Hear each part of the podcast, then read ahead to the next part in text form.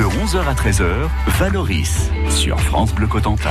Et Annick Perrault, présidente du Cercle généalogique de la Manche, avec une histoire pour ce cercle généalogique qui a débuté en 1977, Annick. Oui, tout à fait. Alors, euh, en 1977, c'est la fondation du Cercle généalogique de Normandie. Alors, il, il, a été composé de plusieurs sections, dont deux dans la Manche, Oui. celle de Cherbourg et celle de Saint-Lô. Et puis vous avez fusionné à un moment donné?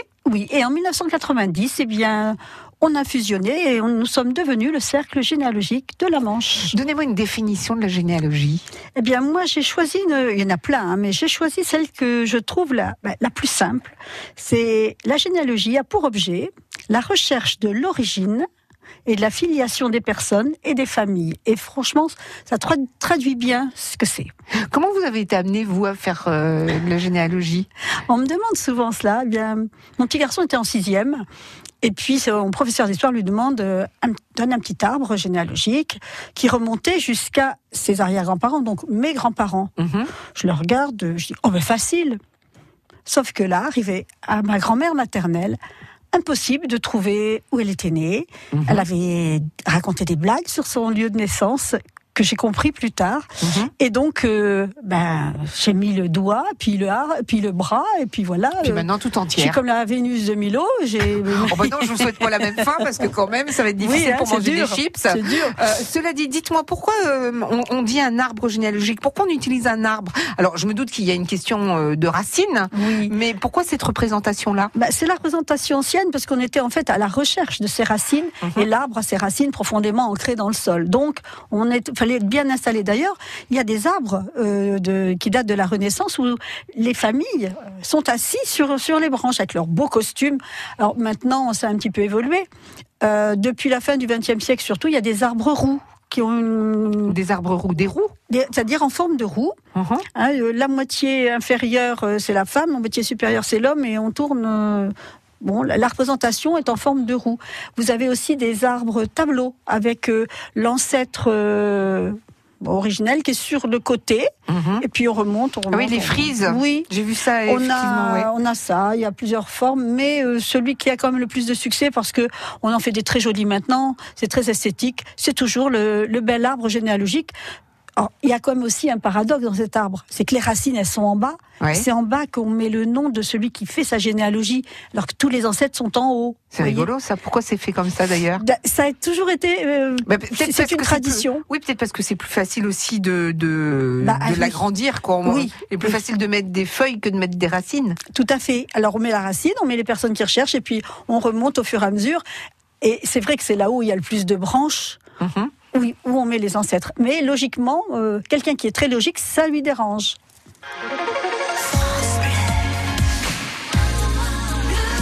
France Bleu Cotentin. What's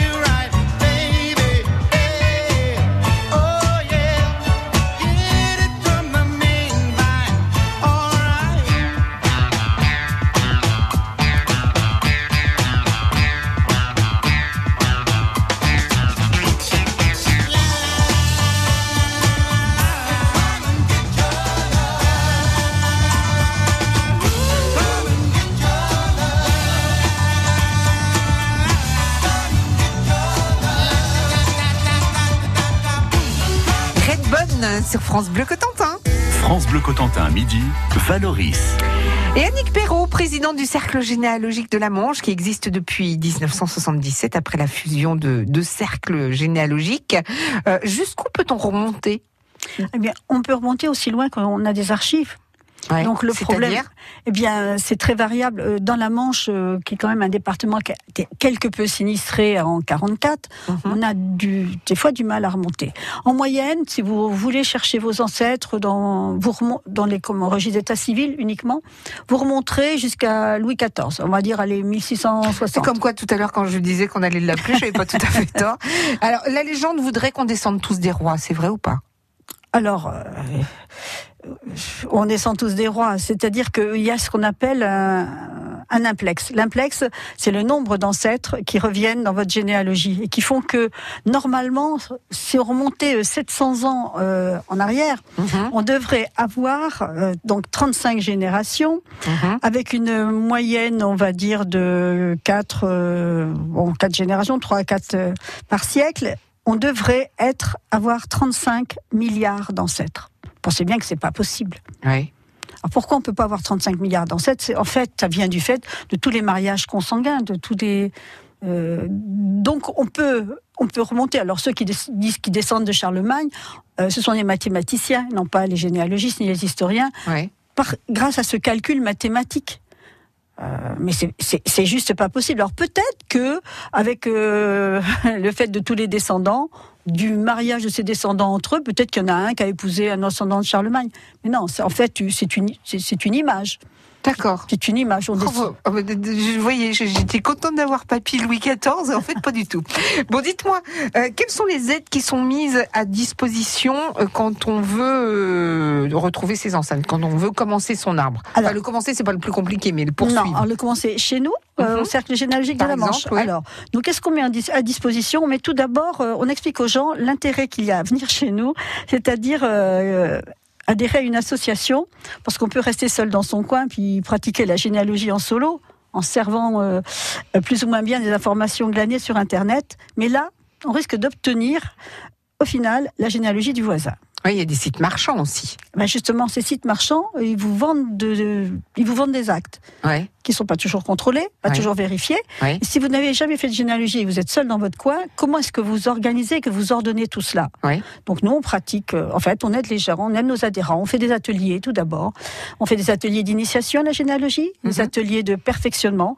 Euh, là, on vient de mettre euh, en place euh, six ateliers. On en a, euh, alors, on a des conventions avec les EPN, c'est-à-dire espace public numérique, qui Mhm. mettent donc des ordinateurs à disposition, puis la connexion. À Tour-la-Ville et Saint-Sauveur, par exemple, on a des conventions avec des médiathèques. Là, c'est surtout dans le Saint-Lois. Alors, euh, Torigny, Condé-sur-Vire, Canizy, euh, Pont-Hébert. Mhm. Et puis également, je donne des cours à l'UIA de, pour l'UIA de Saint-Lô. C'est quoi ça? C'est l'université Inter- Interage Interage, ça fait Mhm. cinq ans, où on, donne, on, on fait de l'initiation, mais aussi du perfectionnement. C'est-à-dire qu'une fois qu'ils sont Qui sont mordus. Ouais. en fait, je prends un acte euh, spécifique, comme un contrat de mariage, Ouais. ou euh, un inventaire après décès, ou une dispense, ou la justice de paix, et on regarde comment, grâce à ces actes, ils peuvent habiller leur arbre. Quand je dis habiller, c'est que je trouve personnellement, puis d'autres aussi, que c'est pas forcément intéressant d'avoir une collection d'ancêtres avec un nom, un prénom. Bah, je suis né tant, je suis mort à tel temps, tel endroit. Sans savoir ce qu'il a fait Voilà. Ouais. Et parce qu'il faut savoir que c'est la somme de toutes nos petites histoires qui font l'histoire avec un grand H. Mhm. Donc, ce qui est intéressant, c'est de savoir comment ils vivaient, où ils vivaient. Peut-être ont-ils côtoyé, euh, comme un de mes ancêtres, euh, Marie-Antoinette. Peut-être. euh, Oh, dites donc, entre la Vénus de Milo et Marie-Antoinette, vous êtes un petit peu... euh, ouais. bah oui, mais il y en a d'autres qui ont côtoyé. J'en ai un autre qui a côtoyé Tourville. Ouais. Euh, donc, on, on a mieux déjà. Mais on a, mais- Déjà. mais sont- en fait, ils sont tous bien. Mais surtout, quand on fait de la généalogie, il faut savoir accepter ce qu'on va trouver. Mhm. Parce que vous pouvez trouver aussi euh, quelqu'un qui est allé en prison. Euh, Au 19e siècle, on allait en prison pour, euh, Pour rien. pour le vol d'un morceau de pain. Regardez Jean Valjean. Mhm. Bah, c'est vrai, c'est vrai ce qui se passait. On le sait. Donc, il faut accepter tout cela. Du 1er au 5 mars, Granville célèbre son 145e carnaval. France Bleu Cotentin est en direct de Granville samedi 2 mars entre 10h et midi et demi pour vous présenter les coulisses de ce carnaval inscrit par l'UNESCO au patrimoine culturel de l'humanité. Enfilez vos masques et vos costumes. France Bleu Cotentin, faites le carnaval en direct de Granville samedi entre 10h et midi et demi. Découvrez Irish Celtic Spirit of Ireland. Un joyeux voyage au cœur de l'Irlande. Deux heures de musique, d'émotion et de claquettes explosives. Samedi 16 mars à 20h30, France Bleu vous invite à une représentation exceptionnelle pour deux personnes au Casino de Paris. Pour vous, on sort le grand jeu. Le voyage et l'hôtel à Paris pour deux personnes et les meilleures places pour le spectacle. Cette semaine, pour gagner vos deux invitations VIP pour Irish Celtic Spirit of Ireland, rendez-vous sur francebleu.fr. France Bleu Cotentin. Passez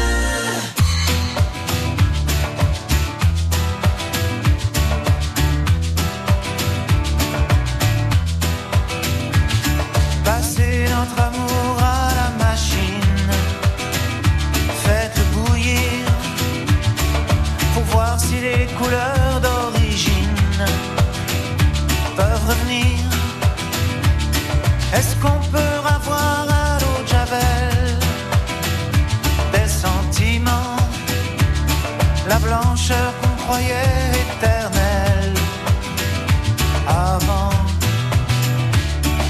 pour retrouver le rose initial de ta joue devenue pâle, le bleu de nos baisers du début, tant d'azur perdu,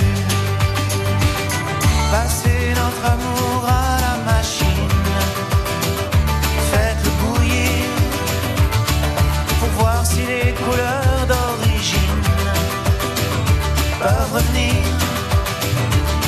Est-ce qu'on peut avoir à l'eau de Javel des sentiments, la blancheur qu'on croyait éternelle avant? Matisse, l'amour, c'est bleu difficile. Les caresses rouges, fragiles. Le soleil de la ville est tabasse. Et alors,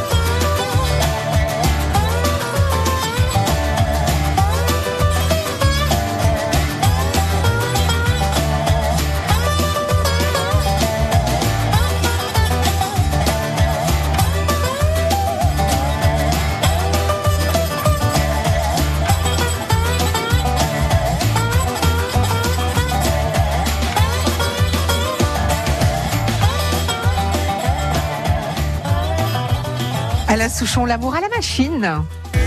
Jusqu'à 13h, Valoris sur France Bleu Cotentin.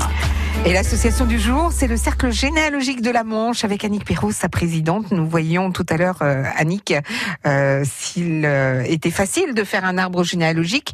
Alors facile, pas forcément, mais est-ce qu'il y a des difficultés qui reviennent régulièrement, des choses euh, récurrentes? Oui, il y a des choses récurrentes et il faut faire déjà bien démarrer. Démarrer, euh, par exemple, On démarre par soi. On démarre par soi et on va, on part du connu et on remonte le temps. Mhm.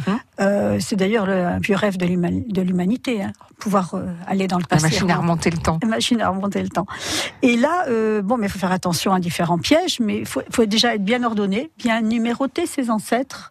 Ça peut paraître tout bête, mais si on les numérote pas, bien au bout de 4-5 générations, on les retrouve pas parce qu'ils se prénommaient tous Charles-Louis ou tous Émile ou tous Joseph. On, on s'y retrouve pas, donc il faut bien numéroter pour être sûr qu'on a affaire à eux, qu'on est sur la bonne ligne, la Mhm. bonne génération. Mhm. Et puis il y a des pièges, par exemple. euh, C'est pour ça que je dis qu'il faut vraiment. euh, c'est mieux de faire partie d'une association. Euh, par exemple, des abréviations de certains euh, certains Mois. mois. de mois dans les textes. Vous avez septembre, c'est écrit septembre, septembre. Mais quand les personnes qui n'ont pas l'habitude retranscrivent, ils mettent 09. Donc quand on lit la date, euh, 7, euh, 07, 09, euh, Mhm. 1750. Ah D'accord. oui, Et donc, c'est c'est plus la bonne date. eh ben, c'est plus la bonne date. Et quand on nous demande de l'aide, ben, nous, on a du mal à les aider. Donc, on leur apprend à être st- strictement, à regarder ce qu'ils trouvent et à ce que, à donner la signification exactement de chaque mot. Est-ce qu'avec l'arrivée d'Internet, on parlait tout à l'heure des sites marchands, mais est-ce qu'on peut, euh, vous avez un site Internet que l'on Oui. peut consulter quand on est adhérent et qui peut nous aider à retrouver des, des ancêtres? Oui, que alors même, site quand est- on, même quand on n'est pas adhérent, Ouais. parce Et- qu'il est divisé en deux parties. D'accord. Et, et ce site, il est relié aux mairies, par exemple? Non, il n'est pas relié. Ce site, euh, euh, qui est le www.cg50.org, euh, cons- est constitué principalement par une base de données, c'est la rubrique la plus consultée, qui est alimentée par les travaux de recherche euh, d'une centaine de bénévoles adhérents. Mhm. Et là, on peut consulter plus de 3 500 000 enregistrements Ah oui. essentiellement des actes d'état civil de l'ancien régime, parce que c'est euh, l'époque où les textes sont les plus difficiles à lire. D'ailleurs, on fait des initiations à la paléographie également. À la quoi? La paléographie, qui est Ah. la transcription d'actes anciens, Ouais. pour bien leur mo- montrer aux gens que euh, et Valo, c'est pas le même mot. Et que s'ils arrivent à lire euh, un- leur ancêtre, euh, bah, ils lisent Valo et qu'ils vont rechercher des Valos dans. C'est la généalogie du voisin, mais pas la leur. D'accord. Donc il faut, c'est pour ça où on, il faut franchement faire attention avant que ça devienne un jeu, parce que Mhm. ça devient vite un jeu, ça devient vite une habitude, on prend le pli. Et là, par exemple, euh, on a ces relevés qui concernent l'état civil, bon, bah, il y en a à peu près 3 millions 200 000. Mhm. Les autres, ce sont des actes divers. Qu'est-ce qu'on entend par actes divers? Ce sont des actes qui vont habiller l'arbre, comme des contrats de mariage, des inventaires après décès, où on rentre dans l'intérieur de nos ancêtres, dans leur vie, et là où on, on va presque, alors qu'ils sont morts, on va presque les voir vivre, Mhm. et on va pouvoir constituer des monographies familiales, Oui. va raconter leur vie. Et il y a une part d'imaginaire aussi dans ce que vous racontez. C'est-à-dire Ah non. qu'on. Non non, parce que par exemple, tel- on suit le notaire. hein, c'est le notaire qui, qui- qui fait ses actes. Dans un inventaire après décès, euh, on va le suivre dans, partout, dans toutes les pièces de la maison. Mhm. Il va nous dire que l'armoire se trouve là, que le, en face il y a le lit, qu'il y avait la commode. Il y a même des gens qui ont reconstitué, euh, qui ont fait des maquettes. Euh, Ah ouais. ah, mais Par oui, rapport à ce que. Ce par rapport à ce qui est indiqué. Alors des fois c'est difficile de suivre le notaire et des fois on a un inventaire à l'après-vert. Mhm. Mais on- avec un petit peu d'habitude et un peu de patience, on y arrive. Mais qu'est-ce que c'est chouette de retrouver la maison de ses ancêtres, de revoir l'intérieur. Alors, vous avez également euh, à disposition des forums d'échange. Oui, alors on a un forum d'échange et euh, c'est Vincent Leroux-Villois qui en est euh, le, le modérateur. Et ce forum, euh, bien, il a évolué avec le fil du temps. Au début, c'était il y a plein de questions généralistes et maintenant, c'est plus une demande d'entraide de la part de nos adhérents. Nos adhérents, c'est un tiers qui habite la Manche. Tous les autres habitent euh, en Ailleurs. France. Combien d'adhérents tout? Près de, près de 1500. Mhm. Et donc, en fait, ils posent des questions, ils peuvent pas se déplacer. Ouais. Donc, ils demandent euh, bah, de la de l'aide à la transcription, de l'aide à la recherche d'actes. Et ils communiquent entre eux, et c'est ça qui est sympa aussi. Rendez-vous le 23 mars. Ce sera la journée de la généalogie au service historique de la défense de Cherbourg, 57 rue de l'Abbaye. Vous y rencontrerez le cercle généalogique de la Manche et une partie des membres, pas les 1500 bien évidemment. Annick Perrault, merci beaucoup d'être venu jusqu'à nous. Merci, au revoir. Au revoir.